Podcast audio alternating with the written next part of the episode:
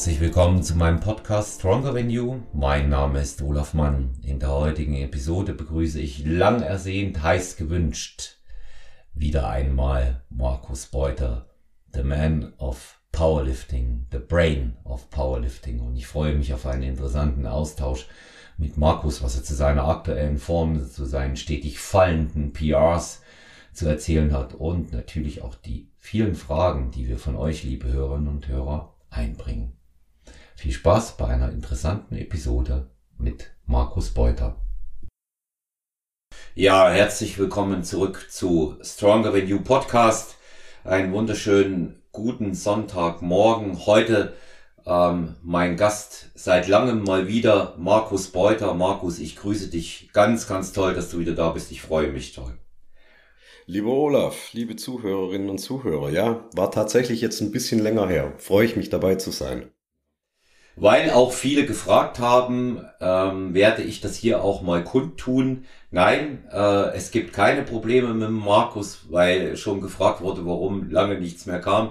Es war einfach ähm, aus Zeitgründen. Ähm, das lag aber bei mir, weil sehr viel mit Wettkampfplanung, Wettkampfvorbereitung war und wir beide dadurch auch einfach nicht immer konnten. Markus ja auch seine Arbeitszeiten hat und wir bewusst gesagt haben, wir nehmen uns die Pfingstferien dafür Zeit und ähm, das ist dann äh, mit dem Termin heute umso schöner, dass wir die jetzt einfach haben, Markus. Ne?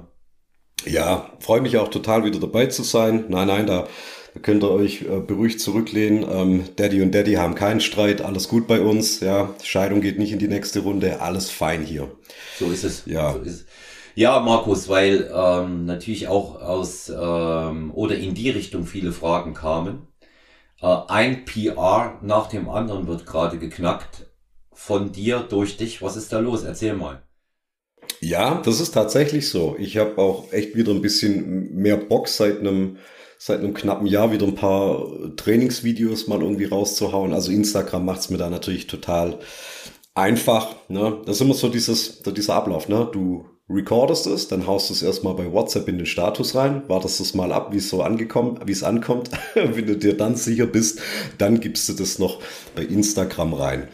Aber ja, es stimmt schon. Also da steht dann immer ähm, auch ganz penibel dabei, ob es ein PR war oder ähm, auch immer ganz genau der Hinweis auf mein Körpergewicht, weil das für mich einfach interessant ist und ich denke, ach komm, das sollen doch dann schon alle wissen, weil ich meine, wenn du jetzt nicht so riesige Gewichte hebst, wie ich jetzt, ne, gehöre schließlich nicht zur Elite, ist es immer noch so ein schöner Fakt zu wissen, wie schwer ist denn der eigentlich, weil dann hast du immer ein bisschen die Relation, ne, und dann kommt das immer ganz gut, so geht's mir zumindest immer. Und klar, natürlich sind jetzt manche, manche Wiederholungs-PRs oder so ähm, auch diesem diesem neuen Körpergewicht geschuldet, weil also die, die eine oder andere Zahl, die hatte ich auch schon äh, früher mal geholt, natürlich, aber da war ich 10 Kilo schwerer. Und dann ist das halt einfach nochmal ein anderes Game. Also wenn du 95 Kilo wiegst, ist es anders wie mit 84 und da läuft es jetzt recht gut. Und irgendwie ist das jetzt so ein Sweet Spot, in dem mein Körper ganz gut funktioniert. Ich habe jetzt so diesen, diesen Sweet Spot gefunden zwischen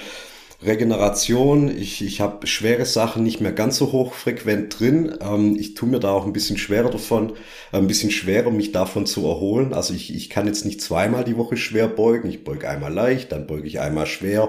Also der Wechsel ist ein bisschen, ein bisschen länger. Früher war ich immer dem Dogma der sieben Tage Arbeitswoche unterlegen und wusste, ich muss oder ich, ich glaubte, ich müsste immer alles zweimal die Woche gemacht haben ist jetzt nicht mehr so. Also ich wechsle durch, ich mache mein Kreuzheben viel, viel seltener.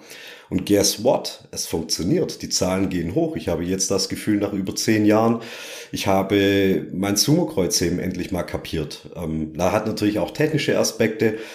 Aber Erholung, Frequenz, das sind immer zwei so Variablen, da muss ich immer ein bisschen drauf achten. Das hat jetzt auch nichts mit dem Alter zu tun. Also jetzt bin ich 40, vor zehn Jahren war ich 30. Ähm, aber mein Unterrücken ist immer das schwächste Glied in der Kette. Und wenn du dann halt viel hebst oder zu oft hebst in Verbindung mit deinem Beugen, dann fängt es hier und da mal wieder an, ein bisschen zu zwicken. Und wenn du damit so, ihr kennt das vielleicht, ne? Du gehst mit so einem leichten Zwicken dann in eine Einheit rein. Klar, natürlich, du kannst es dir teilweise auch ein bisschen wegargumentieren. Ich meine, es ist am Ende Powerlifting. Also halt die Fresse und mach einfach, jammer nicht rum. Aber du merkst dann halt schon, du, du, du, du gehst da nicht in PR rein, wenn du so, so ein Zwicken irgendwie hast, weil du denkst, hey, wenn, wenn sich das jetzt verhärtet, wenn sich da jetzt irgendwas verzieht, dann hast du zwei, drei, vier Wochen dran zu knappern. Das ist es nicht wert, verdammt nochmal. Und zwar habe ich jetzt irgendwie so, einen, so einen ganz guten, so einen ganz guten Mittelweg gefunden, ne, der jetzt mein Körpergewicht, meine Regeneration, meine Frequenz, alles so ein bisschen unter ein Dach bringt. Und das funktioniert ganz gut. Und jetzt, jetzt reiten wir die Sau halt mal, solange sie funktioniert. Und sobald das nächste Plateau kommt, schauen wir mal. Ich meine, noch leichter zu werden ist natürlich gar keine Option, logisch. Also es gibt ja auch für jede Körpergröße gibt so ein optimales Gewicht, auf dem man ganz gut funktioniert. Und bei 1,76 Meter noch weiter runter zu gehen, äh, sehe ich überhaupt keinen Sinn drin. Mal abgesehen davon, möchte ja auch im T-Shirt nicht aussehen wie der letzte Lauch. Ja. Mhm. ja. ja. aber klingt, klingt für mich jetzt ähm, nach nochmal äh, einer akuten äh, Lernkurve eines fast 40-Jährigen, ähm, der eingesehen hat, äh, dass nur schwer und schwer äh, zwischen zwei Verletzungen eigentlich auch nicht die richtige Methode ist, um dauerhaft den Sport ausüben zu können. Nein, ist es auch überhaupt nicht. Also ich hatte das Learning vor, vor vielen Jahren schon, wo ich eingesehen habe, dass einfach zum Beispiel konventionelles Kreuzheben rein für mich biomechanisch nicht gut funktioniert. Ich kann das schon auch ausreizen bis zu einem gewissen Punkt, aber da war dann einfach mal irgendwann bei 225 Kilo war dann da halt einfach Schluss. Ab da ging das immer nur auf den Rücken. Die Bewegung kam nicht mehr ähm, explosiv. Da war, das war einfach nur noch mit Gewalt hochgegrindet und mit einem langen Torso und kurzen Arm bist du irgendwo ein bisschen limitiert. Ich meine, andere sind das vielleicht auch, die haben dann doch vielleicht dann aber noch einen anderen Clou, wie sie da damit dann klarkommen. Aber als ich mich dann für das Sumo entschieden habe, dann dachte ich immer, hey, wer Sumo hebt, ist aufrechter und kann dadurch auch öfters Knie beugen. Und das habe ich mir viele, viele Jahre lang immer eingeredet. Aber am Ende ist es halt auch ein Gewicht vom Boden hochziehen. Und klar, ob jetzt natürlich dein, dein Rücken in einem 45-Grad-Winkel oder in einem ähm, 65 oder 55-Grad-Winkel ist, das macht dann schon noch vom Hebel her schon noch mal einen Unterschied. Aber am Ende musst du halt einfach schweres Zeug von unten nach oben heben. Und das hinterlässt dann ab einem gewissen Leistungsniveau, hinterlässt das dann halt einfach einen kleinen Schaden, der ein bisschen regeneriert werden möchte, bevor du halt weitermachst. Und ja, also hab dann einfach doch gesehen, mach ein bisschen, zieh die Frequenz ein bisschen auseinander, bleib bei deinen Übungen, die ganz gut funktionieren, wechsel vielleicht auch mal ein bisschen mit mit Teilbewegung noch ab. Ne? Ich habe immer den Wechsel, ich hebe einmal mein Kreuzheben von Blöcken, bin dadurch 10, 15 Zentimeter ein bisschen höher. Das heißt, ich habe die Technik zwar schon noch drin und, das, und die Grundbewegung und dann in der nächsten Einheit hebe ich wieder vom Boden entlastet mir auch nochmal den unteren Rücken und ich kann aber trotzdem dann immer einigermaßen ein, ein, schweres Gewicht schon über 85 oder über 80 Prozent ziehen. Das funktioniert dann. Ja, jetzt muss die Kniebeuge noch ein bisschen aufgepäppelt werden, weil da habe ich das Gefühl und die hat am meisten gelitten unter dem Gewichtsverlust, weil also du, du, hast, du merkst das einfach, da, da ist um die, um die Mittelpartie ist einfach weniger Fleisch. Das ist zwar jetzt sehr hartes Fleisch, da ist jetzt kein Fett mehr, aber wenn du den Gürtel halt ein Loch enger schnallen musst, dann merkst du schon, aha, der intraabdominale Druck, den ich irgendwie aufbringen muss, der ist jetzt halt einfach ein bisschen kleiner, weil der Gesamtdurchmesser oder der Gesamtumfang ist halt einfach reduziert. Und das Gewicht drückt dich unweigerlich in den Boden und da musst du erstmal wieder einen Gegendruck aufbauen. Und da bin ich jetzt gerade noch so ein bisschen dran. Aber ich denke, auch das wird ganz gut werden. Ich habe den Stand jetzt wieder ein bisschen enger gezogen ähm, kann dadurch noch ein bisschen mehr aus den, aus den Beinen rausholen, muss nicht ganz so hart über die Hüfte gehen, dadurch freut sich auch mein Sumo-Kreuzheben wieder. Und äh, um den, diesen riesen Monolog jetzt abzukürzen, am Ende ist halt einfach Powerlifting, wenn du alle drei Lifts mit drin haben möchtest und jetzt nicht der Bench-Only-Guy bist, es ist immer alles nur geliehen. Du hast nicht unendlich Kapazitäten. Am Ende hast du 100% Regenerationskapazität und die musst du dir auf drei Lifts aufteilen. Und wenn du halt deine Hüfte ans Limit bringst, ja, dann wird halt nicht nur dein Sumo-Kreuzheben, sondern auch dein Kniebeugen etwas darunter leiden und so weiter und so weiter. Mhm. Ja. Ja. Das heißt, einfach da eine Homöostase finden, die einigermaßen funktioniert. Das heißt natürlich dann wenn, wenn sich um einen Lift kümmern, vielleicht nur um einen Lift kümmern, die anderen zweimal ein bisschen auf Halde, aber nicht alle drei Vollgas voranpirschen, nur damit jetzt wieder der nächste Bank-PR fällt oder der nächste Squad-PR fällt. Weil es ist ein abgetroschener Satz, Olaf, aber äh, Powerlifting ist einfach, ist es ist einfach eine, eine, ähm, eine Langzeitsportart in, in Jahren gemessen. Ne, der schnelle PR in zwei Monaten, der ist manchmal nichts wert, wenn er nicht nachhaltig ist. Du hast ihn jetzt nur kurz halten können, bist danach aber von deinen Kapazitäten am Limit und gehst wieder zurück, hast wieder, hast wieder eine Degression und dann plan lieber auf, einen halb, auf ein halbes Jahr für deinen PR und so weiter und so weiter. Ne? Das ist natürlich jetzt viel Gelaber von einem alten weißen Mann. Ähm, das hätte ich mir selber mal mit 28 nicht sagen wollen. Da hätte ich gesagt, ja, ja, come on, ist, ist okay. Für mich geht das. Ich bin noch 28, aber es ist halt einfach so. Und wenn es ich einigermaßen hinbekommen und ausgetüftelt habe, dann sollten das auch andere Leute, denke ich mal, hinbekommen, weil ich bin nicht mit der besten Genetik für diesen Sport gesegnet. Ich, ähm, ja, ich wusste mich halt auch so durch. Ja, aber du machst, du machst halt einfach. Das ist der Punkt. Und hier sind wir eben auch wieder bei dem Thema individuelle Anpassung. Äh, ein Euro ins Phrasenschwein. Ähm, mhm. es, aber die sind notwendig, die sind unerlässlich und die ergeben dann halt genau dieses Bild, von dem du gerade gesprochen hast. Ja. Und ähm, da koppelt sich jetzt wieder, wieder das an. Ich fand das auch gar nicht, dass das jetzt ein Monolog ist. Du sollst ja auch über diese Geschichten berichten. Das interessiert ja mehrfach die Hörerinnen und Hörer sind, ähm, hätte man mich ja da auch nicht angeschrieben dazu. Ähm, wir hatten äh, im Warm-up-Gespräch ähm, auch schon äh, einige Sätze ähm, darüber geredet. Da koppelt sich natürlich aktuell die Form, weil du das mit dem Gürtel enger jetzt auch äh, enger Stellen erwähnt hast. Hm, viele bewundern deine Form. Mir hast es ja ähm, schon auch erklärt, wie du aktuell verfährst aber ähm, vielleicht auch nochmal ähm, von dir persönlich jetzt auch gesprochen, ohne dass ich das von vorhin wiedergebe. Wie hast du das eben auch bisher gemacht, dass du diese Form erreicht hast? Weil, das sage ich jetzt mal eingangs, der Markus klassisch keine Diät hält gerade.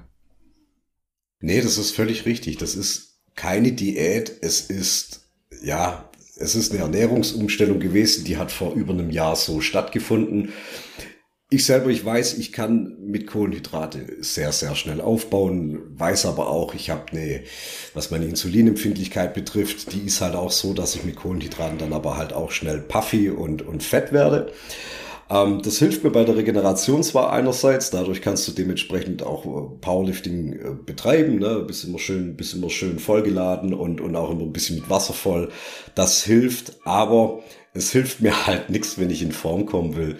Und jetzt ist es tatsächlich so, ich muss, ähm, ich, ich track natürlich schon die Makros, ich track natürlich schon die Kalorien, aber das ist einfach nur ein bisschen so ein Kontrollinstrument, dass ich einen Überblick bewahre, weil ich bin einfach schlecht drin am Ende vom Tag grob abzuschätzen, wie viel das jetzt war. Da kann ich mal locker um ein paar hundert Kalorien daneben liegen und so weiter und so. Und so ein bisschen, so ein bisschen eine Verlässlichkeit brauche ich einfach. Und am Ende sieht's eigentlich nur so aus. Ich nehme knapp 4000 Kalorien zu mir.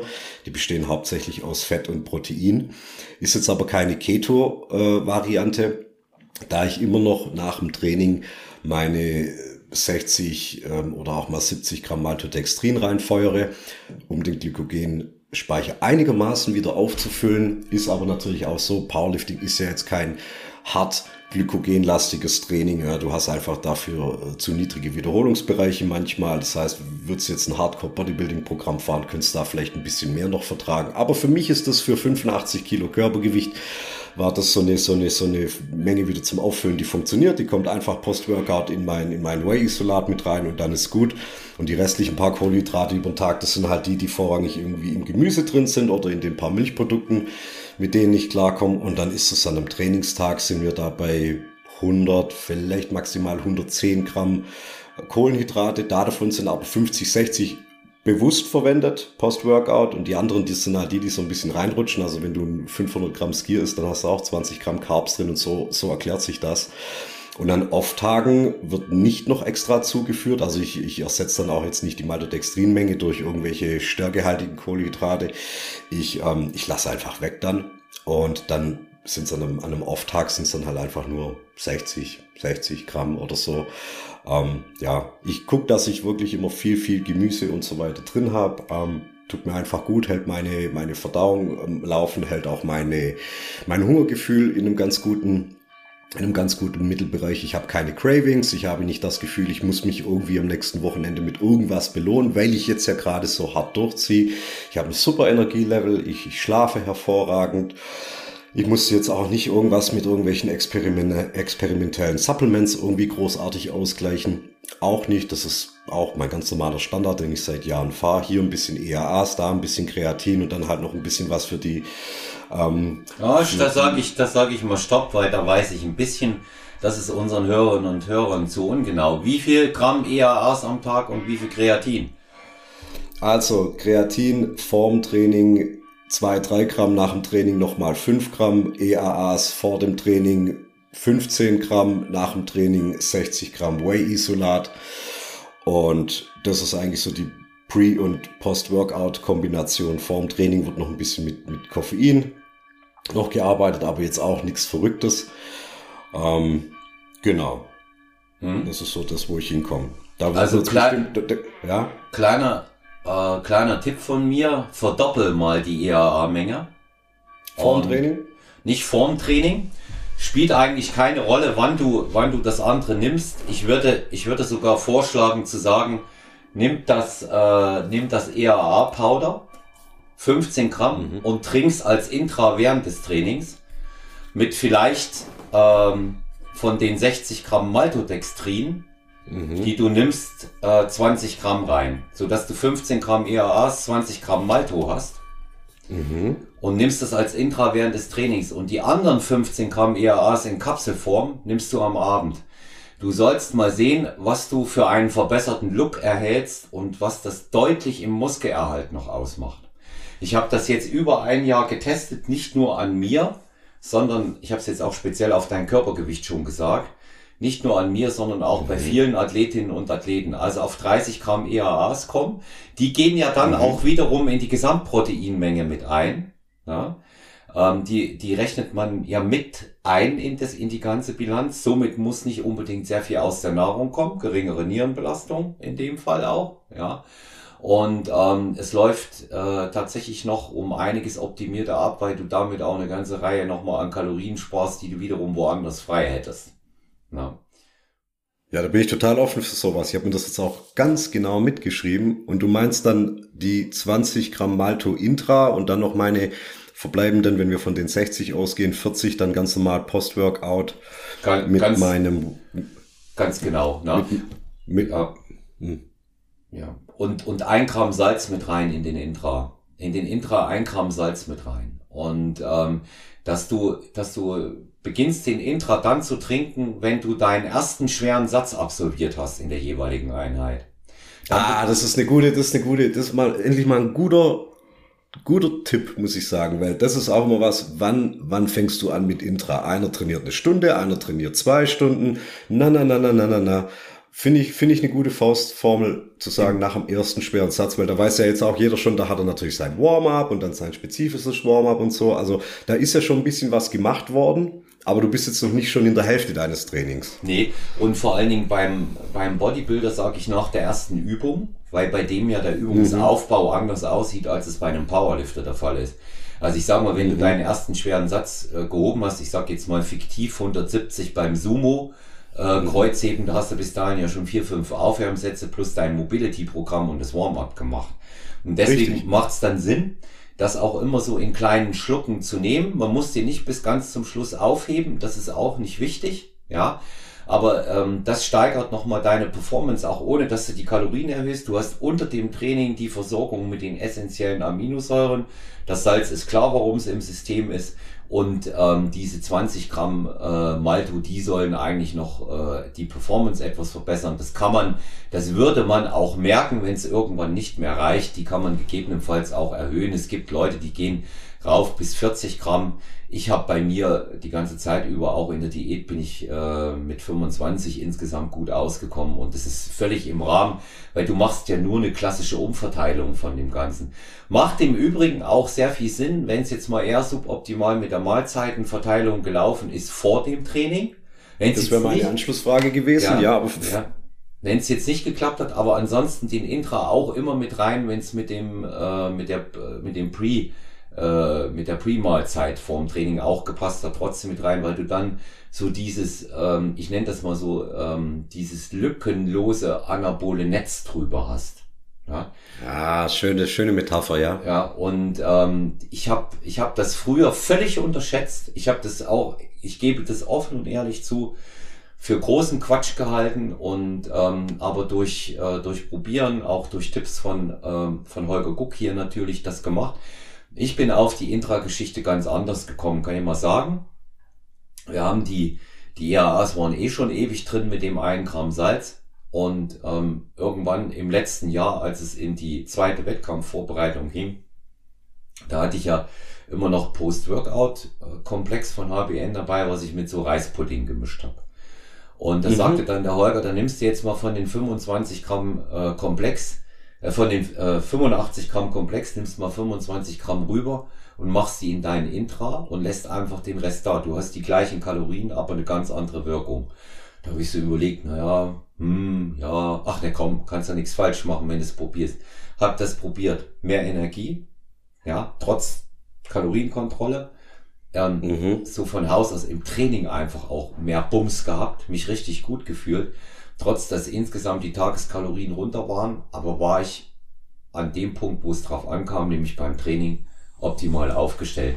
Und das ist, das ist da, äh, das ist da tatsächlich der Hintergrund. Und ähm, das natürlich jetzt hier in Verbindung, wie du es Kreatin schaltest, ist es, ähm, ist es total optimal. Ja. In der idealen Welt, Olaf, ich weiß, die gibt's nicht, aber man versucht ja immer close to 100%.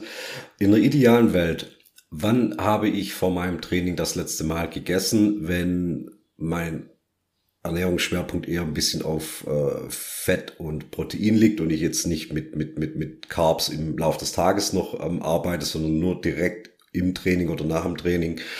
Ähm, wann habe ich dann da das letzte Mal gegessen? 90 Minuten vorm Training.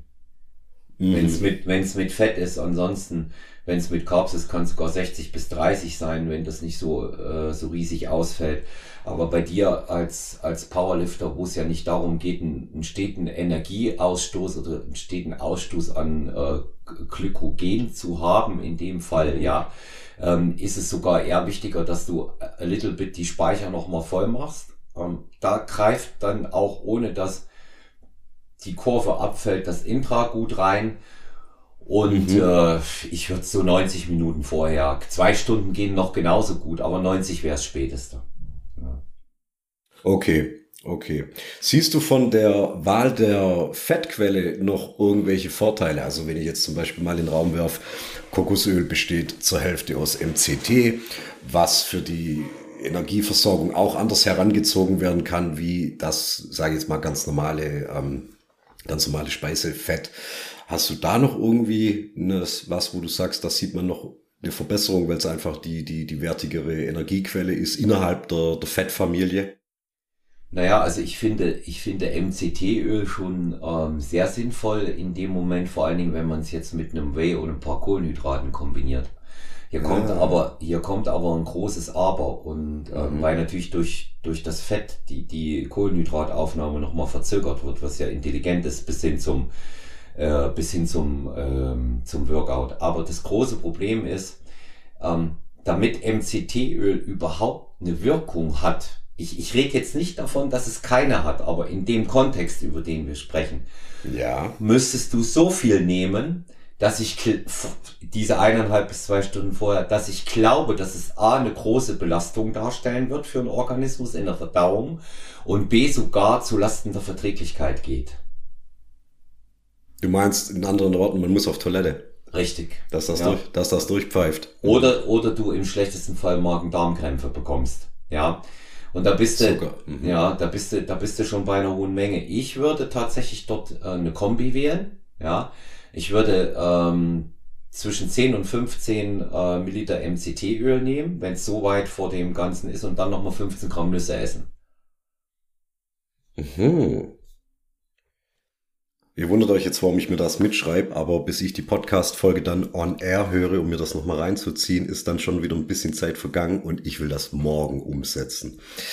Sehr gut. Ja, aber das ist okay. Ja, Geduld, Geduld ist eine Sache, die mir jetzt in dem Sport manchmal nicht gegeben ist, wenn es um sowas jetzt hier geht. Meine Trainingsplanung ja, aber um solche Sachen, ihr wisst genau, es gibt ein neues Supplement, es gibt eine neue Ernährungsvariante, die willst du morgen umsetzen und nicht in zwei Wochen. Also ich sag ja, ich sag ja, das, das sind, das sind so Sachen, die, die aus, ausgetestet wirklich sehr, sehr gut funktionieren. Und ähm, es gibt zum Beispiel ähm, auch noch einen, ähm, einen anderen Ansatz in dieser äh, Sache, was man machen kann. Und das wäre das Fett noch ein bisschen früher zu, vorzuverlagern. Ja, aber da ist wirklich in großem Maße ähm, abhängig davon, wann in der Regel das Training dann stattfindet. Ich gehe mal davon aus, bei dir ist es am Spätnachmittag. Ja? Also wenn Schule ist am, am Spätnachmittag, ein, aber wohl ein, zwei Einheiten finden aber auch am Vormittag statt, das ist dann eher so am Wochenende. Da ist es sogar mal morgens um sieben oder um acht, dass man noch mit dem Tag was anfangen kann. Ja, da habe ich dann immer so, da, da habe ich dann immer so ein bisschen das Ding, ähm, stehe ich jetzt noch ein bisschen früher auf, dass ich noch irgendwie eine erste Mahlzeit reinkriege oder gönne ich mir dann lieber noch ein bisschen den Schlaf bis eine Stunde vor dem Training und starte dann halt quasi nüchtern nur mit einem Pre-Workout in, in, in das Training. Also rein kreislaufmäßig, rein performancemäßig bin ich zu allem imstande, was es, was es dies betrifft. Ähm, bin mir da aber manchmal nicht immer so ganz sicher, ist es jetzt sinnvoll, jetzt noch was gegessen zu haben, ein bisschen vorher, oder kannst du auch nüchtern reingehen in das Ganze? Oder fährst du da dann schon, verbrennst du da dann schon Öl statt Benzin? Also, also das ist, das ist wirklich so, so eine Gefühlssache. Ähm, bei mir, bei mir sagt ähm, einfach so die Erfahrung, ähm, zu 80 Prozent ist es besser, ähm, tatsächlich noch was gegessen zu haben vorher. Ja. Mhm. Und, und mit dem normalen Modus reingehen. Also eine Kleinigkeit essen vorher, der normale Modus mit Intra- und Postworkout, trotzdem alles so beizubehalten. Auch um dem Körper, sagen wir mal hier, ein Schema aufzuzwingen, um ihm dann mehr möglichst Leistung abzuringen. Ja, mhm. der sollte, ja. der sollte das kennen. Das sollte sich nicht ändern. Völlig unabhängig von der Tageszeit. Da kann sich mal die Menge der, des Frühstücks oder, oder der Mahlzeit, die kann schon, die kann schon natürlich variieren. Wenn ich so knapp trainiere, ähm, mit nach einer Stunde oder eineinhalb Stunden nach dem Aufstehen, da wäre natürlich die Fettmenge etwas zu begrenzen und ähm, die Gesamtkalorienzahl eventuell auch, was jetzt die Verdaulichkeit dort angeht, aber ich würde die Fettmenge dort dann auch etwas begrenzen, aber geht genauso. Ich kenne ich kenn, ähm, Systeme, die haben wir auch schon ausprobiert, die funktionieren mega, deswegen habe ich jetzt gefragt, was in der Früh auch ein gutes Ding ist, auch wenn du anderthalb Stunden später trainierst oder eine Stunde später, morgens Obst, ja, so wenn du diese Variante hast, also sagen wir mal so 150 Gramm Obst, plus 40 Gramm Nüsse. Und dann gehst du ins Training eine Stunde später. Wahnsinn, was da passiert. Mhm. Selber Intra, selbst Post-Workout. Okay, ja, klingt spannend. Ja, also kann man, kann man, kann man tatsächlich, kann man tatsächlich alles mal ausprobieren. So, jetzt bin ich dir aber äh, in die Parade gefahren und wir sind abgeschweift ähm, mit dem, mit der, mit der fantastischen Form, die du hast. Und ähm, jetzt wurde gefragt, Körperfettanteil, den der Markus hat. Was weiß ich? Also ich habe den nicht gemessen. Ich, ähm, also ich verfüge jetzt über keine äh, verlässlichen Messinstrumente. Mein, ich stehe morgens, nachdem ich auf Toilette war, auf die Waage und das jeden Tag. Einfach nur mal um die, um die Schwankungen, die es eigentlich fast gar nicht gibt, ähm, bisschen zu beobachten, dass ich da einfach so einen, ähm, einen Tagesreferenzwert immer habe und dann auch einen Wochenschnitt mehr oder weniger. Ähm, das, das war's dann aber auch schon. Körperfett, das musst du mir sagen. Hast ein paar Bilder gesehen? Ich weiß es nicht. I, I, I don't know. Aber da ich jetzt ja auch noch nicht so hart dran rumarbeite, was jetzt eine tatsächlich eine Diät oder sowas betrifft, habe ich gedacht, ich halte mir das ohnehin mal noch so ein bisschen von der Backe. Einfach nur um meinen Kopf nicht zu sehr zu belasten. Wenn mir jetzt jemand mit Expertise sagt, du wirst wahrscheinlich im Bereich so und so viel liegen, dann nehme ich das dankend zur Kenntnis. Ähm, aber ich wollte mir solche so, so ein Mindfuck wollte ich mir noch so ein bisschen mhm. aufheben, wenn ich es dann doch noch wissen will. Ne? Verstehe versteh ich. Also von, von meiner, von meiner Position aus betrachtet, ich meine, da wäre die persönliche in Augenscheinnahme nochmal wichtig. Äh, und die Messung, aber ich äh, sag dir auf jeden Fall einstellig. Ja, der mhm. ist, der ist einstellig. Und ähm, nicht, nicht tief einstellig, aber gut einstellig. Ja? Ähm, das ist auch ein Modus, der nachvollziehbar gut zu halten ist. Ja. Und ähm, vielleicht mit der einen oder anderen äh, kleinen Einschränkung, dass jetzt der Gürtel unter den Rippen drückt. Und ähm, jetzt geht, jetzt geht, ja. ja.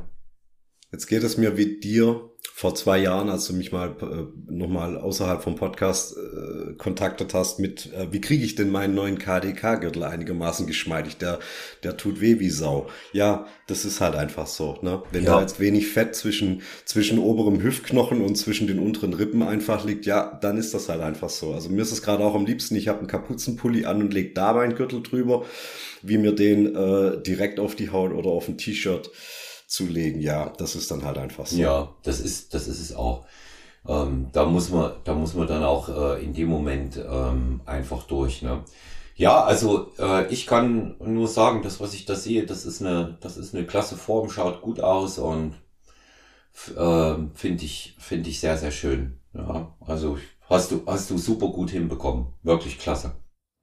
Ja, vielen Dank. Also ich wollte es jetzt halt einfach so betreiben, dass es für mich alltagstauglich ist, dass ich jetzt nicht äh, meine gesamte Energie und Motivation in jetzt irgendwas wie eine, wie eine, wie eine Diät, die einzuhalten ist, reinstecken muss, weil das zieht mir dann auch wieder Konzentration vom Training ab und von der Trainingsplanung und so weiter und so weiter. Ich wollte so eine Art normales Level haben, auf dem ich arbeiten kann und immer so einen leichten Progress erziele und dann halt einfach langfristig das Ganze ansetzt. Also ich habe, jetzt haben wir es, ähm, jetzt haben wir es Anfang Juni 2023. Ich bin, ich bin letztes Jahr einigermaßen vor meinem, also ich bin letztes Jahr im April ungefähr, ja, im Mai habe ich Geburtstag, im April bin ich ungefähr reingegangen letztes Jahr, ja, so, und habe das mal sukzessive begonnen, die Kohlenhydrate weiter runterzufahren, die Kalorien aber hoch, in Verbindung halt mit anderer Makronährstoffverteilung und ja, so funktioniert das jetzt. Und da mache ich jetzt auch keine wahnsinnig großen Experimente mehr. Das lasse ich jetzt einfach mal so weiterlaufen, weil never change a running system. Solange das jetzt so gut funktioniert, warum soll ich es jetzt mit irgendwas noch pushen? Klar, natürlich solche Perlen, wie gerade besprochen, Intra und Post-Workout, so ein paar kleine Tweaks, immer herzlich gerne. Aber ähm, ich wäre jetzt völlig überfordert, da jetzt noch ähm, noch mehr reinzustecken. Das ist jetzt einfach schön mal so zum Halten und zum Weiterlaufen lassen. Kraft kommt. Wenn Kraft kommt und du deine Form halten kannst, dann wird die Form auch automatisch dadurch wieder ein bisschen besser werden. Ähm, also wenn die Leistung hochgeht und ich mein Körperfettlevel halten kann, dann wird es ohne großes Zukun auch noch ein bisschen besser und qualitativer im Normalfall. Abs absolut. Und äh, wenn du, wenn dich da keiner hetzt, du die Zeit hast, wären, wären die Fortschritte, die du dort äh, langfristig erzielst, das habe ich ja ähm, auch immer wieder bei äh, anderen, die bei mir im Coaching sind und bei mir selbst gesehen, ja, werden die sowieso die besseren sein, wenn du es nicht mit der Brechstange wirst. Das Beste ist, du nimmst dir Zeit, du hast die Zeit. Leider haben wir die nicht mehr so oft. Die Zeit, die Geduld, das sind jetzt äh, keine Begriffe, die sehr groß geschrieben werden. Ja. Das muss man halt auch mal klar sagen. Ja. Aber ist, äh, ist absolut machbar so. Ist absolut machbar. Ne? Ja, absolut. So, jetzt haben wir viel über den Markus geredet. Jetzt, ähm, Olafs Update ist ja wahrscheinlich in den letzten Podcasts immer noch schon ein bisschen gefallen. Ähm, wenn du jetzt nicht irgendwie noch weiteres was auf dem Zettel hättest, ich hätte jetzt eine bis zwei Sachen, die ich noch ein bisschen anbringen würde. Das ja. eine wäre was aus, aus der praktischen Bank, aus der Bankdrückecke. Ähm, genau, genau, mach, mach, mach mal du. Ich habe noch eine Sache, die kommt aus der praktischen Kniebeuge-Ecke. Ja. ja, also gut, dann, dann fange ich doch mal mit der schönsten Powerlifting-Sportart an, und zwar mit dem Bankdrücken, Sport im Liegen. Ja, ähm, für die, für die Equipment-Freunde. Also ich, ich mache das jetzt ja auch schon wirklich sehr lange. Ich bin von allen drei Lifts im Bankdrücken, würde ich sagen, am besten aufgestellt. Ähm, das hat ein bisschen was mit meinen Hebeln zu tun, aber ich, ich habe da auch da ein bisschen äh, das Gefühl für die Bewegung und komme da auch technisch besser klar als in allen anderen Lifts. Aber ich habe auch schon wahnsinnig viel ausprobiert. Und ich bin jetzt gerade wieder ähm, dabei, eine Slingshot in mein Training zu implementieren. Eine Slingshot kennen vielleicht manche. Eine Slingshot ist ein Tool, das simuliert dir sozusagen ein Bankdrückshirt, ein, ein schwaches Bankdrückshirt muss man dazu sagen. Nur, dass es viel unkomplizierter ist anzuziehen. Also man stelle es sich einfach nur vor, wie die Ärmeln eines Hemdes. Du schneidest von einem T-Shirt die Ärmeln ab, verbindest diese beiden Ärmeln noch mit einem ähm, elastischen Gewebeband. Sozusagen das Material, aus dem deine Handgelenksbandagen oder deine Kniebandagen, die man wickeln kann, gemacht sind. Und hast dadurch zwei Ärmel, zwei Stulpen, die du drüber ziehst und die sind verbunden mit einem Mittelstück. Und damit gehst du in dein Bankdrücken. Das heißt, du kannst damit, in deiner Startposition liegt alles Gewicht natürlich auf dir oder über dir. Wenn du nach unten gehst, baut sich die Spannung in dem Gewebe auf. Du hast einen Stretch, du kämpfst quasi gegen das Material, wie bei einem Bankdrückshirt auch. Und sobald du am unteren Teil der Brust angelangt bist, an deinem Wendepunkt, nimmst du diese elastische Energie, die sich durch dieses Material gespeichert hat, wieder mit und fährst nach oben und dann ist natürlich das erste Drittel oder die erste Hälfte dieser Bewegung entlastet durch das Material und ab der Hälfte spätestens musst du aus Eigenleistung dein Bankdrücken nach oben bewältigen. Warum macht man das Ganze jetzt? Es hat was mit ähm, akkommodiertem Widerstand zu tun oder wie man es noch von, von Westside und Louis Simmons gehört hat, Accommodating Resistance. Nur dass das dort immer mit Bänden und Bändern und Ketten gemacht wurde. Und wer jetzt sich mal ein bisschen mit, mit ähm, Bankdrücken im, im fortgeschrittenen Stadium ähm, befasst hat, der kennt Bänder und Ketten. Und wer das auch schon mal ausprobiert hat über längere ähm, Cycles, weiß auch, das ist ein Riesenmist, wenn du dein Lift-Off selber machen willst. Es braucht immer lang, bis das alles rangefummelt ist und so weiter, dass es auch immer mit derselben Spannung stattfindet und so weiter und so weiter. Und da ist ein Slingshot ein richtig tolles Tool, den konzentrischen Teil deiner Bewegung zu überladen, weil du mehr als dein tatsächliches Max verwenden kannst. Also die Slingshot, die ich habe, die bringt am Ende irgendwo, ich habe sie noch nicht ganz ausgemaxt, ich würde sagen, zwischen 15 und 20 Kilo mehr, wie was ich ohne imstande bin zu drücken.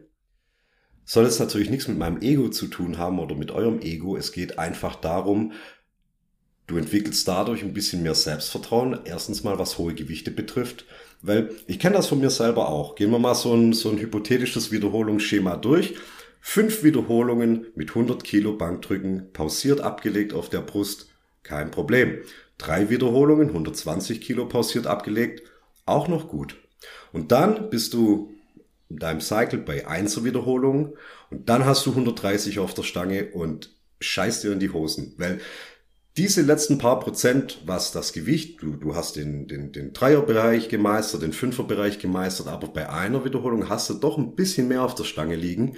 Und das checkt dein Nervensystem so, man kennt es, man geht raus und die Ellenbogen fangen schon ein bisschen an zu zittern. Spätestens, wenn man die Ellenbogen anwinkelt, um nach unten zu kommen, fängt es an zu zittern. Und das Selbstbewusstsein, das man bei den Dreier- und Fünfer-Wiederholungen hatte, weil man Herr des Gewichts war. Man konnte das Gewicht kontrollieren. Dieses Gefühl ist jetzt einfach dahin. Und wenn du halt regelmäßig mit einer Slingshot trainierst, musst du natürlich ein bisschen dir deine tatsächlichen Werte davon ableiten, weil keiner weiß am Ende ganz genau, wie viel dir die Slingshot von der Brust unten wegnimmt. Bei Bändern kann ich das mit einem Zugmesser, mit einer Zugfeder kann ich das nachmessen. Da weiß ich dann, aha, ab der Höhe machen die Bänder nur noch 8 Kilo und ganz oben ähm, haben die noch eine Zulast von 22 Kilo. Okay, kann man machen, ist mit einer Slingshot ein bisschen schwierig. Aber am Ende geht es einfach darum, du kannst in einem höheren Gewichtsbereich arbeiten, vor allem was dann den Lockout betrifft und Du bist es halt auch einfach gewohnt, ein schweres Gewicht dir selber aus der Ablage rauszustemmen, mit dem du dir sonst normalerweise echt in die Hosen machen würdest, weil das bedrohlich über dir, über dir äh, äh, schwankt. Und damit hast du einfach ein schönes Tool dazu gewonnen, dass man auch in seinem Home-Training, wenn man alleine trainiert oder auch in einem Public Gym, also wer schon mal ein Bankdrückshirt anhatte, weiß, du brauchst mindestens noch einen zweiten Kerl, der dich da reinstopft. Bankdrückshirt, das ist jenseits von vergnügungssteuerpflichtig. Und es ist halt einfach auch nicht alltagstauglich. Also regelmäßig in einem Bankdrückshirt zu trainieren, machen die wenigsten, wenn sie jetzt nicht schon auf einem, auf einem elitären Status sind. Und damit kann man mit einer Slingshot wirklich schöne Ergebnisse erzielen, wenn man sie natürlich auch zielführend einsetzt und das Ganze natürlich ein bisschen protokolliert und danach immer abwechselt. Eine Einheit mit Slingshot, eine Einheit ohne Slingshot und so weiter, dann kriegt man da so einen ganz guten Mittelweg hin. Es ist unkompliziert zu verwenden. Ich habe, glaube, Anschaffungskosten sind human. Irgendwo zwischen 50 und 70 Euro liegt eine Slingshot. Es gibt verschiedene Modelle, mittlerweile verschiedene Hersteller. Ähm, kann sogar die von Strength Shop empfehlen, die Variante. Das ist nicht einfach nur eine billige Kopie der originalen Mark Bell Slingshot die ist qualitativ, würde ich sogar sagen, fast noch ein bisschen hochwertiger. Sie gibt es nur nicht in so abgefahrenen Varianten. Also wer jetzt halt dicke Bodybuilding-Oberarme hat, da ist teilweise mit einer, ähm, mit einer normalen Slingshot kriegst du fast deine Arme nicht rein und da gibt's dann nochmal Varianten für ein bisschen dickere Oberarme. Muss man mal gucken, ist alles, ist alles keine Raketenwissenschaft. Man kann sich auch mal zwei Modelle hertun, eine schwächere und eine stärkere Slingshot und dann da damit einfach mal langfristig arbeiten. Ist auch für Leute gern gesehen, die ähm, Schulterprobleme haben. Dadurch hast du natürlich im unteren Punkt der Bewegung ein bisschen weniger Last auf deinen Schultern und kannst da auch so ein bisschen um so alte, rostige Schultern drumrum trainieren, aber immer noch mit stattlichen Gewichten arbeiten. Das heißt, an Tagen, wo du dann mal dein Zweier Max oder dein Einser Max testest, da hält dann deine Schulter, weil du sie in den Wochen davor einigermaßen aus der Schusslinie genommen hast. Also kann man mal der Sache wirklich einen Versuch geben, kann ich nur empfehlen. Sei halt bitte nicht der, der ähm, noch nicht mal 100 Kilo auf der Bank drückt und dann meint, er muss sich eine Slingshot hertun. Eine halbwegs starke Slingshot, sage ich mal, ab ab 1,5 Kilo Körpergewicht auf der Bank drücken. Du wiegst 80 Kilo und du meisterst die 120 für eine saubere Wiederholung, willst aber irgendwie mal auf die 130, auf die 140 kommen. Ab da macht eine Sling Slingshot Sinn. Mhm. Also das Thema Slingshot, ähm, ohne dass ich es jetzt gefragt oder eingebracht habe, hat mich schon immer interessiert. Ich wusste, dass es was bringt, aber nicht genau was. Ja. Mhm. Und ähm, auch wie es einzusetzen ist. Also wer sich äh, mit der mit der Thematik näher beschäftigt, sicherlich eine, eine ganz ganz gute ähm, Investition ist ja auch nicht so riesig. Ne? Und ähm, nee, gar nicht. Ich, ja, ich habe ich hab zum Beispiel gar nicht äh, so arg diesen Safety-Charakter gesehen, wie du ihn jetzt schilderst, sondern eher viel mehr mehr Gewicht-Charakter und diese Safety-Geschichte ist total interessant. Ne? Ja, jetzt streue jetzt streu ich mal ähm, meine äh, Kniebeugenfrage ein, die, Gerne. die mir gestellt wurde hört sich für äh, fürs erste ein bisschen mh, hm, ein bisschen skurril an, aber ich finde sie gar nicht so skurril. Also, es geht um das Thema äh, Front Squat, Frontkniebeuge. Ähm, und ähm, warum Frontkniebeuge mit erhöhten Fersen? Also, ich kann meine Meinung dazu sagen. ja.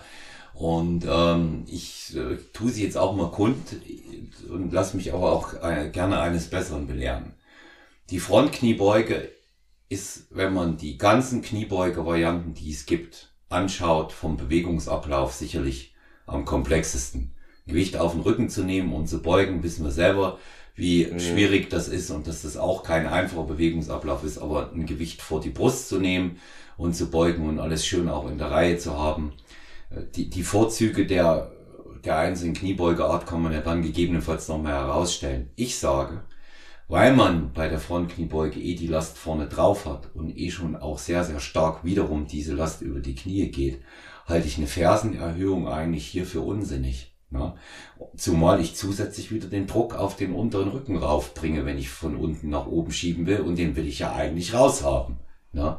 So, jetzt, wenn du mir was anderes sagst, dann ähm, werde ich alles zurücknehmen. Also in Teilen kann ich da mitgehen. Die, die grundsätzliche Frage, bevor man jetzt das Thema bespricht, wäre, aber man kann das trotzdem allgemeingültig besprechen, wäre, machst du Frontkniebeugen, damit deine Frontkniebeuge stärker wird, oder machst du Frontkniebeugen, weil dadurch was anderes stärker werden soll? Also ist das für dich eine Assistenzübung, die du einstreust, um deinen normalen Backsquat voranzubringen? Ja, weil ja. bestimmte Gründe, gibt bestimmte Gründe, warum man jetzt einen Front Squat macht. Aber die wenigsten haben jetzt einen CrossFit oder einen ähm, olympischen Gewichtheber-Background, wo eine normale, technisch korrekte Frontkniebeuge vorgeschrieben ist, sondern die meisten werden eine Frontkniebeuge als Tool verwenden, weil sie damit eigentlich was anderes pushen wollen. Oder weil sie einfach eine Variante sicher arbeiten ja. wollen, zu sagen, ich will nicht immer nur, ich will nicht immer nur das Gewicht auf der Schulter liegen haben, ähm, hat seine Gründe XY und so. Ähm, ist, ist, nichts, ja. ist nichts von alledem. Äh, es ist, mhm. wenn ich den ähm, das ist jetzt auch kein Hörer, der äh, im Powerlifting-Bereich äh, trainiert, der wechselt die Kniebeugearten ab, was ich gut finde. Mhm. Ja, ja, was ich wirklich gut finde, auch vor allen Dingen, wenn man häufiger in der Woche beugt. Und jetzt kommt das große Aber. Er macht es jetzt nicht als Assistenz oder als Unterstützungsübung. Und ähm, die, ich, ich persönlich, ich sehe einfach keinen Sinn bei der Frontkniebeuge auch nochmal die Fersen zu erhöhen, es sei denn, wirklich, ich will so stark die Quads vorne raus isolieren. Mhm. Da bin ich aber schon so weit im Bodybuilding drin für das Ganze, weil der, Bewegungs-, der Bewegungsablauf wird ja immer schwerer, wenn ich die Fersen erhöhe. Also man muss natürlich auch die, die praktische Durchführbarkeit muss man ja auch mit reinbringen. Also einen Front Squat aus dem Rack rauszunehmen Und wenn du es dann in einer offiziellen Clean Grip Position machst, also du hast quasi die vorderen, du hast zwei oder drei Finger hast du auf deinem vorderen Delt abgelegt und darauf hältst du die Stange, ja, ähm, das so rauszunehmen, dann auf ein vielleicht Squatboard hochzulaufen oder dann, wenn du dir zwei Scheiben hingelegt hast, auf, auf, auf Scheiben noch drauf zu stehen. Also das ist auch schon mal an sich ein heikles Vorhaben. Na, du verstehst. Also du hast ein Gewicht, das du dann schon nicht so hart kontrollieren kannst, wie wenn du es auf deinem Nacken liegen hast, weil ich sag mal, der Walkout mit einem Backsquat, den kriegt jeder und sein Vater hin. Aber den Walkout mit einem Front Squat in der Front Squat Position, ähm, selbst wenn du die Bodybuilding-Variante machst und so ein Cross Grip, wo du dir mit der linken Hand ähm, an die, an die rechte Schulter fasst und dann das so über Kreuz gegriffen, wie man das teilweise schon gesehen hat, oder wenn du dir ähm, Zughilfen, also Straps rumwickelst, egal, das ist jedes Mal eine wackelige Angelegenheit und dann noch auf so ein 35 oder 45 Grad Squatboard hoch zu, hoch zu watscheln, ähm, da hätte ich schon keinen Bock drauf. Das wäre mir schon zu, das wäre mir schon zu heikel, weil was wäre das Ergebnis davon wäre, dass ich nur ein relativ moderates Gewicht verwenden kann, weil mir einfach ja. dieser Teil schon zu heikel ist. Meine, so. meine, meine Rede und da macht es ja schon keinen Sinn mehr. Ja, ja, ja. da wird's schon ein bisschen, da wird's schon ein bisschen, da wird's schon ein bisschen blöd. Ja. Das einzige, was ich denke, und da, da stimme ich dir zu, wenn du mit erhöhten Fersen Front Squat machst, klar, dann hast du natürlich nochmal auf deinem Quadrizeps nochmal eine höhere Last, absolut. Der einzige Grund, warum man mit erhöhten Fersen einen Front Squat vielleicht machen möchte, ist, wenn man einfach Beweglichkeitsprobleme hat. Also ein Front Squat normal ausgeführt mit olympischen Gewichtheberschuhen an, wo du einen 2 cm Fersenkeil ohnehin schon in dem Schuhwerk drin hast, das würde ich mal als Voraussetzung sehen. Also ich kenne keinen oder so ziemlich keinen, der mit flachen Chucks oder einfach mit flachen Schuhen einen tiefen Front Squat macht und dabei einen aufrechten Oberkörper beibehält.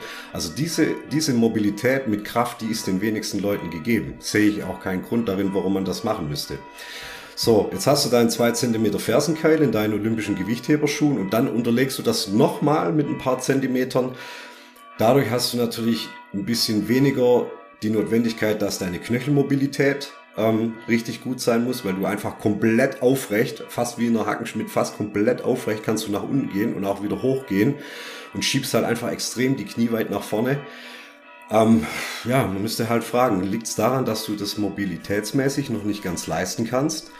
Wobei ich dann, dann da denke, dann fang halt vielleicht mit Backsquats auf einem äh, Squatboard an, um dir da die Mobilität ein bisschen mal zu erarbeiten und dann guck mal, dass dein normaler Backsquat im olympischen Stil, also jetzt nicht wie wir Powerlifter mit die Stange irgendwo im mittleren Rücken liegen und nur knapp unter Parallelbeugen, ähm, nee, dann guck erstmal, dass dein normaler olympischer Backsquat, hohe Handelablage im Nacken, wirklich ass to the grass, wenn du das hinbekommst, dann sollte doch von der Mobilität her eigentlich auch dein Front Squat einigermaßen gut sein, ja. Aber mir wäre das, wie gesagt, also wenn ich dann noch so ein bisschen Richtung Versagensbereich gehe, muss dann noch von zwei Handelscheiben runtersteigen, in dieser ohnehin schon wackeligen Position des, des Front Squats, ähm, nee, also würde ich jetzt so mal pauschal keinen empfehlen. Also außer ich höre da richtig, richtig gute Gründe, warum und weshalb. Oder vielleicht, wenn man links und rechts noch einen Spotter hat. Ich weiß es nicht. Aber sind wir mal ehrlich, dann, dann führen wir das Ganze schon wieder ja auch völlig ad absurdum, oder? Ja, und ich, ich, da bleibt's bei mir äh, dabei. Da sage ich wieder, wenn jemand fragt, es ist ja eine Möglichkeit, ja, Markus. Und wenn, ja. und wenn jemand fragt, ähm, kann ich Front Squats auch mit erhöhten Fersen machen, so und so und so, dann kann ich eigentlich im Grunde genommen auch basierend auf dem, was wir gerade herausgearbeitet haben, mit dem antworten, was der äh, Christian Thibodeau immer sagt, der Kanadier. Ja, ne? ja, ja, ja kenne ich gut. Ja, der hat gesagt, du kannst ja auch ein Stachelschwein um die Stirn binden und damit rumlaufen. Ja, aber ob Sinn ja. macht, ob Sinn macht, ja. ist die große Frage. Ich persönlich, ich persönlich kenne nur einen einzigen Athleten, bei dem es Sinn macht, bei dem ich es auch wirklich korrekt gesehen habe. Auch von der Ausführung, die Frontkniebeuge von der Ausführung ist ohne Keil schon so schwer ja, das mhm. Gewicht zu halten, eine Positionierung der Handel zu finden. Ich kenne nur einen, der 35 bis 40 Grad hochgeht, mit fast geschlossenen Füßen mhm. und tief beugt. Und das ist Mirko Burger. ja, aber Mirko Burger hat das Quadboard auch gerne im Einsatz. Ne? Ganz genau. Ganz Ja. genau. Aber, aber bei, bei Mirko hat das einen tieferen Sinn. Ja. Weil der, der, der will tatsächlich massiv den Quadrizeps dort von rausarbeiten. Aber der hat dann auch vorne keine 130 Kilo drauf. So, Ja. und das ist nämlich der Punkt, genau. Ja. Also zum die Leistung zu optimieren, also zum, zum möglichst hohes Gewicht abzuliefern, macht das gar keinen Sinn. Es kann phasenweise einen Übergang darstellen, vielleicht gerade vielleicht aus Mobilitätsgründen oder dann phasenweise eingesetzt, um in einer bestimmten Phase deines Trainings den Quadrizeps mit einer freien Übung, mit einer komplexen Übung zu pushen, ohne aber eine Tonne von Gewicht verwenden zu wollen. Weil ich meine, das ist ja eigentlich so ein bisschen der angenehme Teil. Also wenn ich sonst 100 Kilo brauche, um irgendwie mich ähm, im, im, im Quadrizeps auszulasten bei einer klassischen High-Bar-Kniebeuge, dann ist es ja hier eigentlich ganz nice, wenn mir das mal auch mit 40 Kilo reicht. Ja, und, und äh, dann muss man mal eines dazu sagen. Der Mirko macht die Übung mit 12 bis 20 Wiederholungen. Ja. So, Ja. das ist auch nochmal eine andere Situation wie mit schweren Fünfer-Wiederholungen. Ja, ja, und ähm, in, insofern macht das keinen Sinn. Es macht, äh, da war noch so eine Randbegründung mit dabei von dem, von dem Hörer. Ich finde es interessant, wie er sich damit auseinandersetzt. Das ist jetzt nicht despektierlich, was wir sagen. Er hat sich sehr Nein, auseinandergesetzt. gar nicht, gar nicht. mer- Also wer auch das immer, mer- bitte nicht. Ja, nicht falsch verstehen. Aber wir Nein. werden ja nach unserer Meinung gefragt hier. Ne? Und ähm, er, er sagt eben auch, einfach auch, um sich dort ähm, technisch noch zu verbessern. Ich sehe keinen zusätzlichen Skill, den ich mir erwerbe. Weil ich sage jetzt mal so ganz, so ganz am Rande, wir machen jetzt nicht alle Kniebeugeübungen, aber so ganz am Rande mal gesagt, warum, wie, wo, was mit der Beuge. Die reguläre dürfte klar sein. Die Frontkniebeuge Mhm. reguliert den Quadrizeps stärker. Ja, nimm den stärker raus, nimm das Heck äh, äh, stärker rein und das Heck stärker raus. Ja? Was durchaus für jemanden, der Bodybuilding orientiert, mehr Sinn macht im Powerlifting-Bereich als Ergänzungsübung. Die gute alte Box-Squat, ja, die macht wirklich nur für Leute Sinn, nach meiner Auffassung, die permanent schwer im Powerlifting, Schrägstrich Powerbuilding Bereich trainieren, weil da geht's um die zusätzliche Aktivierung anderer Phasen und auch die macht nur Sinn, wenn ihr euch wirklich hinsetzt und wieder aufsteht und nicht mit dem Gesäß einfach nur die Bank oder den Würfel touchiert. Das hat keinen Sinn, ja. Damit stellt das nur eine Begrenzung des Bewegungsablaufes dar. Ich tippe mich nochmal an. Ich setze Äh, mich ja. hin. Ich setze mich hin und dann stehe ich auf. Ich sitze und dann stehe ich auf. Das Ja. ist wie Ja, pausieren. es ist eine, es ist eine 70, 80-prozentige Entlastung. Du lässt noch so eine ganz leichte Grundspannung drauf, die dich dazu befähigt, das Gewicht in einer, in einer korrekten Position von deinem Rücken her zu Mhm. halten. Da brauchst du eine leichte Grundspannung noch, aber sonst nimmst du den Druck raus. Das ist auch dasselbe, was ich dann immer sehe, wenn ähm, Pin-Kniebeugen gemacht werden oder Pin-Bankdrücken von Pins. Da wird auf den Pins, die werden 8 Zentimeter höher eingestellt, ne, als man auf die Brust ablegen müsste und dann bounced man von den Ablagen wieder hoch. Nein, Mann, du musst hier das Gewicht entschleunigen. Du hast hier eine leichte Pause und drückst quasi vom Nullpunkt hoch. Um das geht es ja. Du willst ja dadurch aus dem Bankdrücken und aus dem Kniebeugen sozusagen einen Deadlift machen, weil beim Deadlift startest du aus der Todposition mit der Konzentrik und das willst du bei dieser Übung dadurch auch ähm, versuchen zu provozieren, dass du von unten heraus mit 20% zack hochfeuern musst und keinen Stretch-Reflex mitnimmst oder sowas, keinen Bounce mitnimmst. Na, aber es ist dann halt Brainstorming zu früh abgebrochen, wenn dann halt drei Bros im Kreis sitzen und sich überlegen, hey, was können wir denn machen, damit unsere Beuge besser wird? Oh, lass uns Box Squats machen, ohne zu wissen, So. was ein Box Squat soll. So, so wird, so wird ja oft gar nicht nachgedacht oder argumentiert. Da geht's einfach nur, ich brauche einen neuen Trainingsplan, wir müssen mal die Übung wechseln. Ja, Ja. ja. Ja. Und in diese, in diese Kategorie fällt auch rein, mich auf eine Bank zu stellen unter der Multipresse mit einem Bein, also auf eine Bank zu stellen unter der Multipresse, um dann äh, dort so eine Art Lounges äh, zu machen. Das sind, das sind auch alles so Sachen. Gerne verschiebt euch die Hüfte. Das ist eine sehr gute Idee. Das ist ein sehr guter Plan. Würde ich, ja. würde ich, würde ich, würde ich genauso machen. Edit, Edit, ja, jetzt die Raute, Kniebeuge. So, Mhm. nachzulesen bei Markus Beuter in seinem Buch übers Powerlifting 2.0 oder auch im Erstwerk wird ausführlich erläutert, warum, wie, wo, was. Und wenn es ähm, da noch Fragen zu dem Thema gibt, direkt an Markus Beuter auch sehr, sehr gerne wenden. Ja. Und ähm, das ist das ist ein wichtiger Punkt. Markus, jetzt hast du noch, du hast gesagt, du hast zwei Sachen, die brennen, da war noch eine zweite, ne? Ja, das will ich schon seit ein paar Podcasts anbringen, aber wir haben dann immer andere wichtige Sachen. Ich habe jetzt ungefähr, jetzt sind's, ah, bestimmt ein anderthalb Jahre, vielleicht sogar schon fast zwei Jahre, Ich habe angefangen, mein, mein Hals und Nacken direkt zu trainieren. Also Nacken jenseits von Shrugs, was man natürlich ja immer schon irgendwie gemacht hat.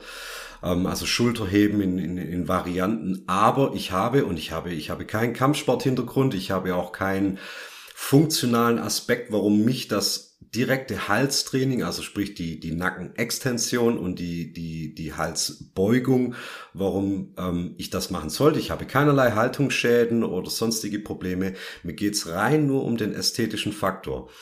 Und ich hatte schon immer eine relativ massive Brust. Meine Schultern waren auch schon immer relativ breit. Was mir immer gefehlt hat, war ein massiver Hals. Und auch meine Nackenmuskulatur, meine, mein, mein Trapez, ähm, egal in welchem Bereich du den gesucht hast, der war nie so gut, wie er zum Rest hätte passen können.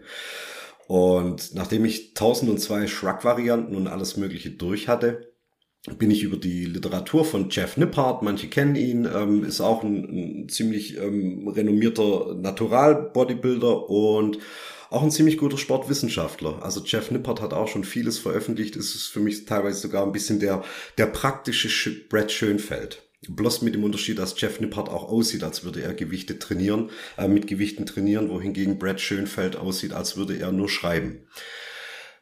Und über seine Literatur bin ich dann ans direkte Halstraining gekommen, habe da auch ein paar Studien dann dazu gesehen und es ist halt auch wie mit vielem. Also wer gute Waden hat, den fragst du nicht, warum du gute Waden hast, weil die funktionieren halt einfach bei ihm. Also wir kennen alle diese Muskelpartien, die gefühlt nicht den Gesetzmäßigkeiten wie der Rest des Körpers unterliegt. Oder Olaf? Also dafür gehören Unterarme, Waden, für mich auch ähm, Trapez- und Halsmuskulatur. Das sind, das sind Bereiche, die kannst du nicht irgendwie einordnen wie Bizeps, Trizeps, Brust Quadrizeps, Beinbizeps irgendwo. Die haben so ein bisschen eine andere Faserverteilung, der auch manchmal völlig anders ist wie der in deinem sonstigen Körper. Dein ganzer Körper besteht gefühlt nur aus Fast-Twitch-Fibern, die sofort prall und, und dick werden. Aber in diesen Bereichen, da tut sich einfach nichts. Und dann ist es einfach manchmal zu wenig zu sagen, naja, für Hals- und Nackenmuskulatur, da reicht die statische Belastung, die wir beim Kreuzheben haben, die wir beim Langhandelrudern haben, also diese ganzen leicht vorgebeugten, komplexen Movements, wo wir statisch diesen Bereich hart halten müssen.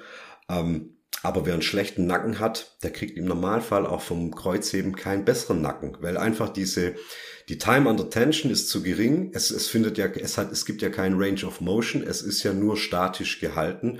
Ähm, und genauso wenig wie die meisten Leute nur mit statischen Kontraktionen sich einen dicken Bizeps aufbauen können, können sich auch die wenigsten oder nicht, nicht alle können sich nur durch statische Kontraktionen massive Hals- und Nackenmuskeln aufbauen. Und so habe ich jetzt vor anderthalb Jahren angefangen, meinen Hals zwei bis dreimal die Woche gezielt zu trainieren. Das hat am Anfang nur angefangen mit dem Gewicht meines eigenen großen Wasserkopfes. Ja, das hat am Anfang völlig gereicht. Ne? Also ähm, dreimal 20 Wiederholungen auf einer Bank liegen, Kopf hängt über, Kinn, also rücklings liegend, äh, Kinn zur Brust und dann wieder nach hinten und dann einfach bäuchlings auf die Bank liegen und Kinn nach unten, Kopf in den Nacken das hat gereicht. Mittlerweile mache ich das jetzt mit ziemlich ambitionierten Gewichten und oder oder auch mit Bändern. Ich habe so einen so einen Neck Harness mir gekauft. Ich habe schon den zweiten, weil der erste ist schon durch. Der war nicht so gut.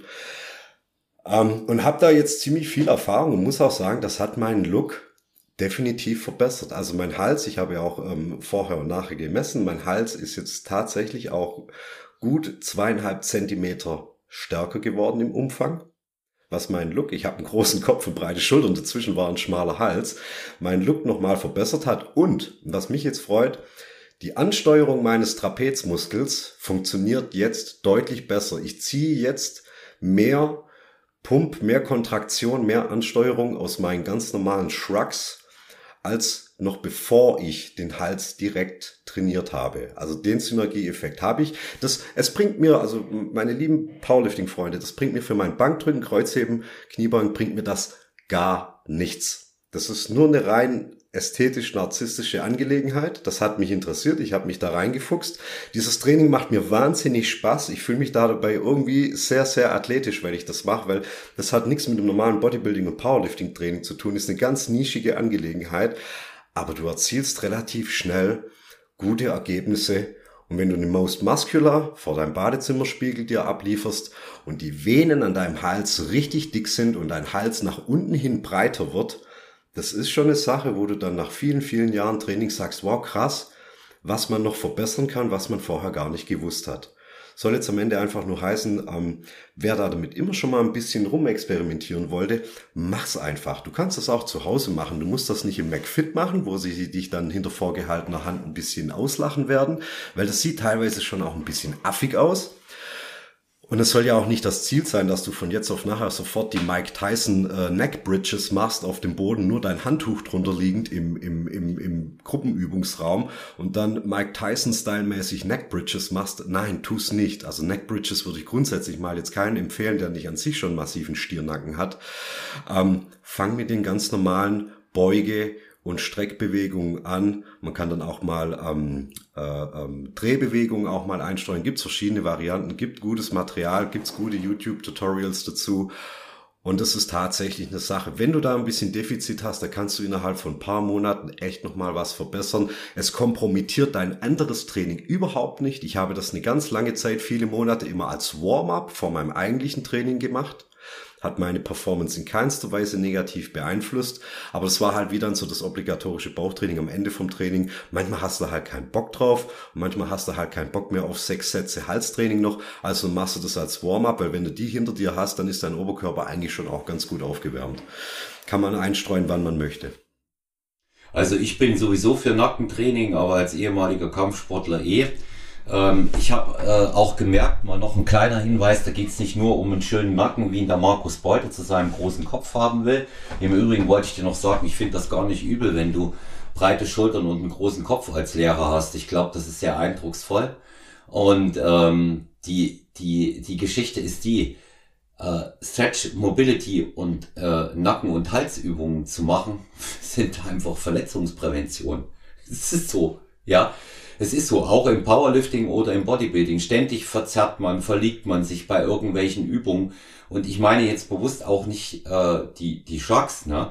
Ich meine auch mhm. solche Übungen wie mal in die entgegengesetzten Richtungen mit Bändern zu arbeiten, mit Wiederholungen und ja. äh, mit langer Time under Tension. Oder es gibt ja auch eine Übung, äh, die Neck Bridges empfehle ich nicht, aber es gibt eben halt auch Übungen aus dem Kampfsport wie das Kreisen einer Gewichtsscheibe um den Nacken herum, mal in die eine als auch in die andere Richtung, ist im Übrigen auch ein koordinativer, kognitiver guter Skill, ja, weil du beides im, im, im Gleichklang halten musst. Eine sehr, sehr schöne Übung, ja. Das sind alles Sachen, die äh, der Gesamtentwicklung ähm, des Oberkörpers, ähm, sprich Trapeznacken, äh, Rhomboideen, dem nochmal sehr entgegenkommen. Ja. Und ähm, ich sehe da, ich sehe da nicht nur den, ich sehe da nicht nur den optischen Charakter, ja. Ja. Und also klar, natürlich, wer natürlich in seinem Alltag irgendwelche äh, Belastungen hat oder auch weiß, er, er hat vorrangig sitzende Tätigkeiten und wir wissen es auch, wenn man dementsprechend lange sitzt, irgendwann rutscht man in so eine Gollum-Haltung rein, ne? der, der obere Rücken, äh, der, die Brustwirbelbereich wird, wird kyphotisch, die, die Halswirbelsäule wird, wird, wird, wird zu sehr durchgedrückt und so weiter. Dem kannst du das natürlich auch wahnsinnig gut entgegenwirken. Das sind aber Sachen, die kenne ich aus meinem Alltag nicht. Aber für so ein Klientel ist es natürlich auch noch ein Synergieeffekt, dass man dem entgegenwirken kann. Absolut. Ja. Und ähm, das, das sollte, das sollte man dann äh, ebenso gut auch äh, mit mal im mit mal im Auge behalten. Ich persönlich glaube ja, dass Sharks beispielsweise eine ganz gute Ergänzungsübung da sind, aber nicht wirklich den großen Effekt bringen, was das Ganze angeht. Für ein Trapez, da ist eher schon das Kreuzheben sehr viel, äh, was das beeinflusst. Und ähm, ich glaube aber trotzdem nicht, dass man die Shocks generell rauslassen sollte. Ja, ähm, ja, die kann man, die kann man mal mit ins Training reinnehmen. Ähm, ist auch nicht so starr, sehe ich das Ganze dort. Aber sie sind äh, nichtsdestotrotz nicht die Übungen. Eher diese anderen, die wir jetzt gesagt haben, die, die bringen's, ähm, die bringen's dann äh, deutlich mehr. Ne? Genau, genau. Also hier mein Plädoyer für direktes Hals- und Nackentraining ist auf jeden Fall eine gute Sache, wer hier ein bisschen noch Bedarf bei sich sieht. Und es auch, ihr wisst auch, es macht immer Spaß, was Neues noch zu lernen. Das nimmst du dann auch mit. Das erhöht auch immer so die Gesamtmotivation. So, hey, ich habe jetzt hier, ich habe jetzt hier eine Sache, die mache ich auch noch ein, zwei, dreimal die Woche. Also man sollte es am Anfang dann schon auch mit einer Frequenz von zweimal die Woche sollte man den Halsstrecke und den Halsbeuger mit drin haben, sonst ist die Frequenz ein bisschen zu niedrig. Aber das kann man auch theoretisch zu Hause machen. Man braucht da nicht großartig viel fancy Equipment und ja, kann eine schöne Ergänzung sein. Vielleicht wird es sogar beim einen oder anderen noch einen Haltungsvorteil mit sich bringen. Ja, ist aber auf jeden, ist ja. auf jeden Fall aber kein, ist aber auf jeden Fall kein Firlefanz. Was Firlefanz ist immer dann, wenn man äh, dreimal dreimal acht Wiederholungen Shrugs mit der Langhandel macht und die halt einfach nach oben schleudert. Ne? Also mit so einer Bewegungs, mit so einem Bewegungsradius von ungefähr zwei Zentimetern. Wer auf zwei Zentimeter hochgeschleuderte Shrugs mit der Langhandel ansteuern kann und dadurch irgendwie einen muskulär positiven Effekt hat, go for it, mach, mach weiter so. Du hast wahrscheinlich dann auch sonst keine Nacken- und Halsentwicklungsprobleme, aber für die meisten tut das einfach nicht. Also wer, wer 180 Kilo Kreuz heben kann und dann mit 120, 140 geschleuderte ähm, Shrugs machen muss, ähm, da stimmt was nicht. Das stimmt was nicht. Also Shrugs hat viel mit Ansteuerung einfach auch zu tun und zu schwere Shrugs saugen dir aber halt am Ende dann auch wahnsinnig Kapazität. Also das ist immer jedes Mal wie ein kleiner Lockout im Kreuzheben. Ähm, das siehst du ja auch immer ganz wilde Varianten, wie sich dann dann nach hinten geschleudert wird oder wie man dann so taubenartig den Kopf ganz nach vorne schiebt, weil man irgendwie die Schulterblätter über dem Kopf zusammenführen möchte. Also das siehst du auch vogelwilde Varianten da davon und meistens ist halt auch der Benefit davon viel zu gering, aber die Belastung viel zu groß. Vor allen Dingen wichtig ist die Sharks, wenn man sie hochschleudert, dann auch noch mit einem Schulterkreisen koppeln, bitte. Oh ja, gibt's das noch? Ja, ja. das noch gemacht. So habe ich es aber auch gelernt vor, vor 25 Jahren. So ja, ja. mir das auch gezeigt. Markus, du musst das, du musst das hochziehen und dann nach hinten für die Kontraktion. Ja. Ja, hm. so habe ich das gelernt. Was für eine Kontraktion dann, gell? Die ist ja gar nicht da. Ne? Das sag, das sag ich, das sag ich dann auch immer. Aber jetzt, jetzt haben wir, jetzt haben wir ja auch über Übungsausführungen ähm, ja. Äh, wieder, wieder genug gelästert. Eine, eine Frage habe ich noch zum Abschluss, mhm. die passt rein, weil wir ja dann beide auch ähm, um, dann weiter müssen. Und zwar geht es um Folgendes. Interessantes Thema, wenn wir äh, jetzt nicht ausführlich drauf eingehen, ist es auch gut, weil wir werden ähm, bald eine Folge mit dem Wolfgang Unselt haben und da bietet sich's an, das in das äh, Ganze noch mit reinzukoppeln, weil das er auch öfter als Thema hat. Und zwar, ähm, das bin ich jetzt schon mehrfach gefragt worden. Olaf, Markus, könnt ihr mal in einer Folge darüber sprechen, wie ich meine Flexibilität in den Knöcheln verbessere für Beuge- und Hebeübungen. Ähm, da gibt's eine ganze Menge Sachen. Das ist ein Bereich mhm. aus der Biomechanik. Ich empfehle jetzt erstmal von meiner Seite, wir reisen es wirklich nur kurz an für zwei Minuten. Ja. Ja. ja. Wir besprechen es dann mal mit dem Wolfgang, weil der da thematisch auch sehr weit drin ist und ähm, ja auch mit dem Thomas Albrecht da schon viel bespricht. Ähm, ich empfehle hier ähm, mal ähm, die Podcast-Folge über Biomechanik bei unserem Freund und Kollegen Benjamin Brömmer. Sein Podcast heißt Mein Athlet, also wie der Main, wie der Fluss zu hören, weil der Benny hat ähm, dort einen ähm, Wissenschaftler im Bereich Biomechanik zu Gast, der das bei den Sprintern untersucht hat, die eine mhm. enorme Knöchelflexibilität brauchen. Das ist auch ganz klar warum. Dort ist sie sehr entscheidend für den Start und die Beugung beim Abstoßen. Und der hat hier zu dem Thema sehr, sehr viel erklärt. Und ich kann leider euch jetzt nicht aus dem Kopf sagen, welche Episode das ist, aber ihr müsst mal reinschauen. Und ähm, die ist, äh, die ist sehr, sehr gut gemacht. Ich warte mal, ich guck mal nebenbei, Markus, vielleicht hast du noch eine Empfehlung, aber wir gehen auf also, das Thema dann das nächste Mal ein. Ich guck mal nebenbei, welches ist. Ja. Also ich kann schon mal anteasern, ich, ich wüsste jetzt genau, was Wolfgang da dazu sagen würde, aber das darf er dann selber machen, dann nehme ich jetzt nichts vorweg. Ähm, im, Im Powerlifting sollte Knöchelmobilität eigentlich nicht das große Thema sein, wenn man da nicht so spitze Winkel braucht, wie wenn man jetzt eine, eine Kniebeuge, eine Highbar-Kniebeuge Ass to the Grass haben möchte. Sollte da, also wenn man da Probleme hat, dann hat man wahrscheinlich grundlegend Mobilitätsprobleme, dann ist das jetzt keine Feinheit mehr, wenn wenn wenn es im Powerlifting daran ähm, scheitern sollte. Ähm, aber was wahrscheinlich das effizienteste sein wird, ist eine Form von einem Loaded Stretch also nur jetzt einfach so ein bisschen rumdehnen oder so. Es wird wahrscheinlich einen kurzfristigen Effekt haben, aber einen, einen Loaded Stretch, wo man durch eine komplette Bewegung kontrolliert durchgeht, unter einer Gewichtsbelastung. Ähm, und ich meine jetzt da damit nicht langsam in die Kniebeuge runtergehen, bis dann der Beinbizeps auf den, auf den Waden aufliegt und man dann möglichst weit die Knie nach vorne geschoben hat, um dadurch den Stretch zu erzeugen. Nee, eher dann im Sinne von einer, einer, einer Wadenhebegeschichte oder sowas, wo, wo der Stretch mit drin ist, stehende Variante, sitzende Variante und so weiter. Ähm, und da mal ein bisschen gucken, wo es klemmt. Aber gut, ist auch vielleicht, wenn's, wenn, wenn Mobilität eingeschränkt ist durch eine Verletzungshistorie, dann muss ich gleich einen Riegel vorschieben und sagen, that's not my business. Ähm, da sage ich gar nichts dazu, weil ich es einfach nicht kann. Da habe ich keinerlei Expertise.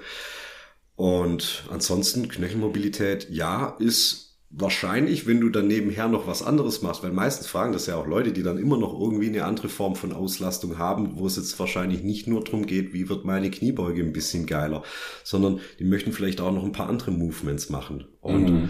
wahrscheinlich, ja, wahrscheinlich ist einfach auch der Weg, der Weg ähm, zum Ziel einfach auch der, kontinuierlich die, ähm, den Winkel zu verbessern. Das, also da wird es jetzt nicht die eine Anwendung von jetzt auf nachher geben, wo du dann äh, 15 Grad Zugewinn hast. Das, das wird es wahrscheinlich nicht geben. Falls es das gibt, wird es 100% nicht nachhaltig sein. Also vielleicht gibt es irgendwelche Release-Techniken oder so, die man da im Bereich Soleus und Gastrocnemius irgendwo anwenden kann oder in den passiven Strukturen deines Fußgelenkes.